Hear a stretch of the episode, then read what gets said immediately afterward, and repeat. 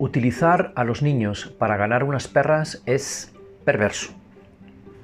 Las madres holgazanas que se apuestan en las esquinas de San Paulo, teledirigiendo a niños que extienden su mano al conductor, como en un juego, sin saber muy bien lo que hacen, son criminales. Deberían ir a parar a un reformatorio de madres sin instinto.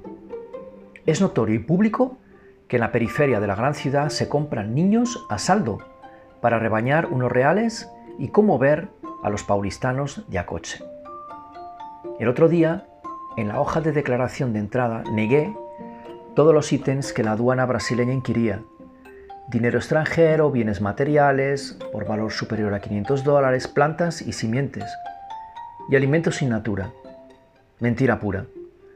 Fui con tres maletas y volví con siete, engordado en los siete pecados capitales tradicionales y en los cuatro oficiales según la República Federativa de los Estados Unidos de Brasil.